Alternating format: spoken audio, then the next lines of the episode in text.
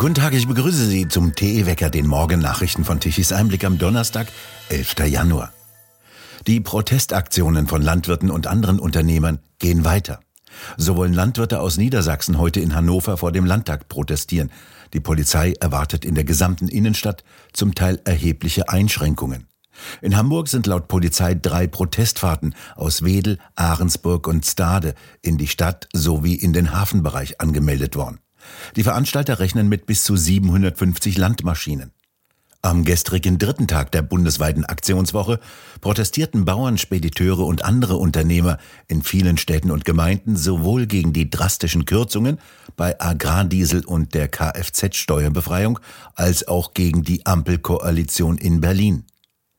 Er sei als Fachminister nicht in die Kürzungen für die Bauern mit einbezogen worden und sei auch damit nicht einverstanden, dies sagte der derzeitige Landwirtschaftsminister Özdemir, der in Ellwangen im Osten Baden-Württembergs bei einer Bauernkundgebung auftrat. Die fand während des Kalten Marktes statt, einem der ältesten Märkte, entstanden in früheren Jahrhunderten aus einem großen Vieh- und Pferdemarkt, zu einer Zeit, als noch redlich mit der Landwirtschaft umgegangen wurde und ein Handschlag gegolten hatte. Wäre er mit einbezogen worden, wären die Beschlüsse so nicht gekommen, sagte Özdemir, der von Buhrufen und Trillerpfeifen begleitet wurde. Der ursprünglich geplante PR-Besuch Özdemirs der Löwenbrauerei im benachbarten Aalen fand nicht statt. Der Brauereichef hatte den Besuch aus Solidarität mit den Bauern abgesagt. Die lieferten den Brauweizen und die Braugerste, die Lebensgrundlage, ohne die sie nicht existieren könnten, so der Brauereichef. In Augsburg fuhren Bauern mit mehr als 1600 Traktoren zu einer der zentralen Veranstaltungen des Bayerischen Bauernverbandes auf das Volksfestgelände am Plärrer. Das Gelände war voll, die Zufahrtsstraßen waren schon Stunden vorher blockiert. Wir denken in Generationen, nicht in Legislaturperioden, hieß es auf Plakaten oder ohne uns Bauern wird dein Essen importiert. In Dresden war der Theaterplatz vor der Dresdner Oper mit Tausenden von Demonstranten gefüllt. Der Ministerpräsident von Sachsen, Kretschmer, wurde ausgebuht.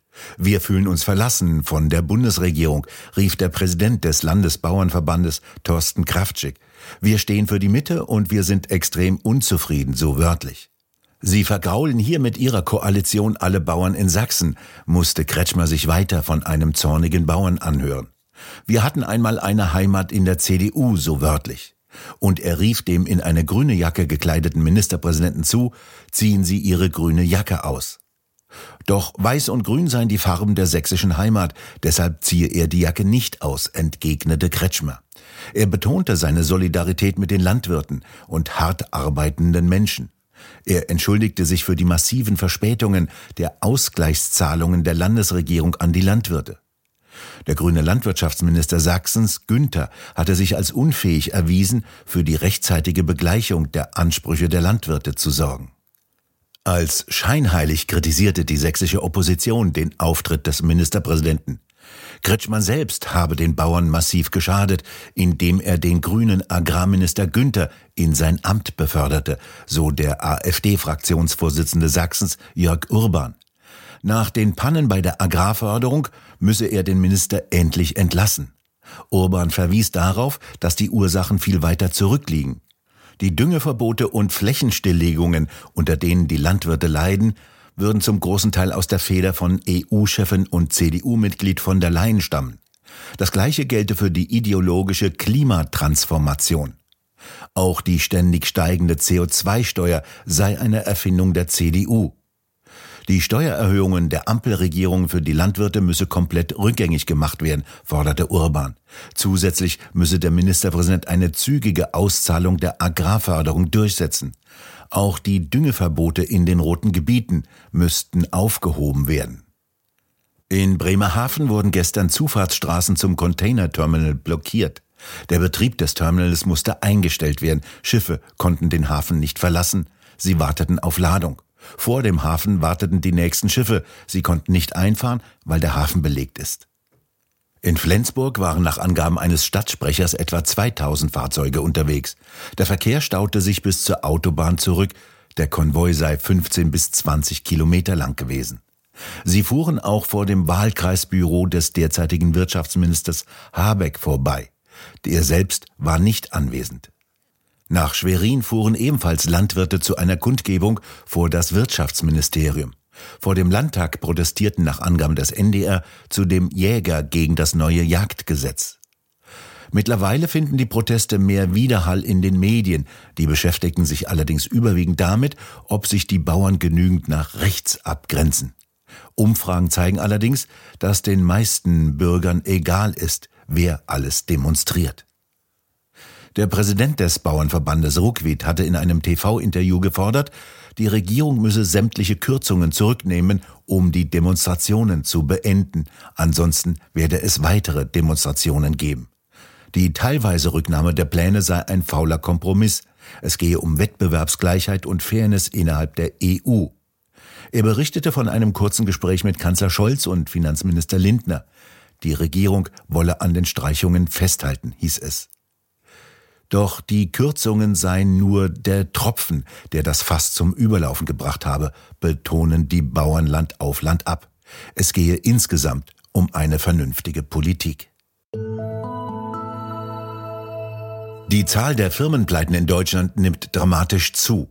Das Leibniz-Institut für Wirtschaftsforschung Halle IWH hat dramatische Insolvenzzahlen veröffentlicht. Es handele sich um den höchsten Dezemberwert seit Beginn der Datenerfassung des IWH im Jahre 2016. Die Forscher zählten insgesamt 1078 Insolvenzen von Personen- und Kapitalgesellschaften. Dies seien 10 Prozent mehr als im November und knapp ein Viertel mehr als im Dezember des Jahres 2022. Die Zahl der Insolvenzen lag 24 Prozent über dem Dezember-Durchschnittswert der Jahre 2016 bis 2019. Die hohen Werte im Dezember markierten nicht das Ende steigender Insolvenzzahlen, so Steffen Müller, IWH-Abteilungsleiter für die Insolvenzforschung. Für die kommenden Monate erwarte er weiter steigende Zahlen. Der Großhandel warnt vor einer handfesten Rezession und macht dafür auch das wirtschaftspolitische Agieren der Ampelkoalition verantwortlich. Die Stimmung im deutschen Großhandel werde immer schlechter, wie aus einer Erhebung des Bundesverbandes Großhandel, Außenhandel, Dienstleistungen hervorgeht. Das Ergebnis sei deutlich negativer als vor einem Jahr angenommen, so der Präsident des Verbandes Dirk Jandura. Der Umsatz werde im kommenden Jahr um rund zwei Prozent nominal und rund ein Prozent real unter 2023 liegen. Damit steuere man auf eine handfeste Rezession zu. Die Berliner Humboldt-Universität hat im Rechtsstreit mit der Biologin Marie-Louise Vollbrecht nachgegeben. Vollbrecht sagte, es gebe nur zwei biologische Geschlechter und nicht drei oder viele. Die Universität legte jedenfalls keine Beschwerde mehr gegen eine im Dezember vom Berliner Verwaltungsgericht gefällte vorläufige Entscheidung ein. Danach wurde die Universität verpflichtet, bestimmte Äußerungen über Vollbrecht nicht mehr zu verbreiten. In dem Rechtsstreit ging es um eine Pressemitteilung der Universität vom Juli 2022, in der sie sich von Vollbrecht distanziert hatte. Anlass war ein geplanter Vortrag der damaligen Universitätsangestellten im Rahmen einer öffentlichen Veranstaltungsreihe der Universität. Die Biologiedoktorandin sollte dabei zum Thema Geschlecht ist nicht Geschlecht, Sex, Gender und warum es in der Biologie zwei Geschlechter gibt, sprechen. Die Meinungen, die Frau Vollbrecht in einem Zeitungsartikel vertreten habe, stünden nicht im Einklang mit dem Leitbild der Humboldt-Universität und den von ihr vertretenen Werten, hieß es dann in einer Pressemitteilung der Humboldt-Universität. Weil sogenannte Transaktivisten gegen den Vortrag mobilisierten, sagte die Universität ihn unter Verweis auf Sicherheitsbedenken ab. Er wurde später wiederholt. Fast vier Jahre nach einem Angriff auf ein Kamerateam des ZDF hat das Amtsgericht Berlin Tiergarten drei Männer und eine Frau jeweils zu Bewährungsstrafen von zwei Jahren wegen gefährlicher Körperverletzung verurteilt. Das Team wollte 2020 von einer Demonstration der sogenannten Querdenkerbewegung in Berlin berichten. Die 28 bis 34-jährigen Täter müssen auch je 5000 Euro Geldbuße bezahlen. Die Angeklagten, zwei Männer aus Berlin und ein Geschwisterpaar aus Baden-Württemberg, hatten zuvor gestanden, am 1. Mai 2020 auf das Fernsehteam eingeschlagen und eingetreten zu haben. Es habe sich jedoch um eine Verwechslung gehandelt. Sie seien davon ausgegangen, es handele sich um Personen aus dem rechten Spektrum. Das Berliner Gericht hielt ihnen zugute, so schreibt Maria Turnes bei Tichys Einblick, dass die Täter geständig und nicht vorbestraft waren. Außerdem hatten sie eine Entschuldigung abgegeben, um zu unterstreichen, so Maria Turnes ironisch weiter, wie sehr sie persönlich dahinterstehen, ließen sie die Entschuldigung von ihren Anwälten verlesen. Dies reichte der Richterin. Nach den Erfahrungen im Umgang mit den Tätern der letzten Generationen können Beobachter ja schon zufrieden damit sein, dass das Amtsgericht Tiergarten nicht die richtige Gesinnung der Täter gelobt hat, so Turnes weiter. Oder Tipps gegeben habe für den nächsten Übergriff. Denn die Täter sagten vor Gericht, dass alles nur ein Missverständnis war. Sie wollten eigentlich keine ZDF-Mitarbeiter verletzen. Sie hielten das Team von Oliver Welke nur für Rechte, Kleiner Irrtum, kann ja mal passieren. Schwamm drüber. Das nächste Mal die Richtigen verprügeln. Auf Bewährung frei. So Mario Turnes bei Tischis Einblick. Das Wetter bleibt weiterhin winterlich kalt, weitgehend sonnig blauer Himmel, lediglich im äußersten Süden und im äußersten Norden können sich Wolken bilden, ebenso könnte im Norden tagsüber Hochnebel entstehen. Die Temperaturen bewegen sich zwischen 0 und minus 2 Grad tagsüber und reichen nachts bis 5 Grad minus. Und nun zum Energiewendewetterbericht von Tichys Einblick. Typische winterliche Hochdruckwetterlage, kalt, kein Wind, Sonne nur kurzzeitig um die Mittagszeit. Der Energiebedarf Deutschlands ist dagegen hoch. Um 12 Uhr mittags benötigte Deutschland 70 Gigawatt an elektrischer Leistung. Doch Wind und Sonne liefern nicht, wie das die Energiewender geplant haben. Lediglich knapp 16 Gigawatt an elektrischer Leistung kam kurzzeitig um 12 Uhr mittags aus den Photovoltaikanlagen. Nachmittags dann kam nichts mehr.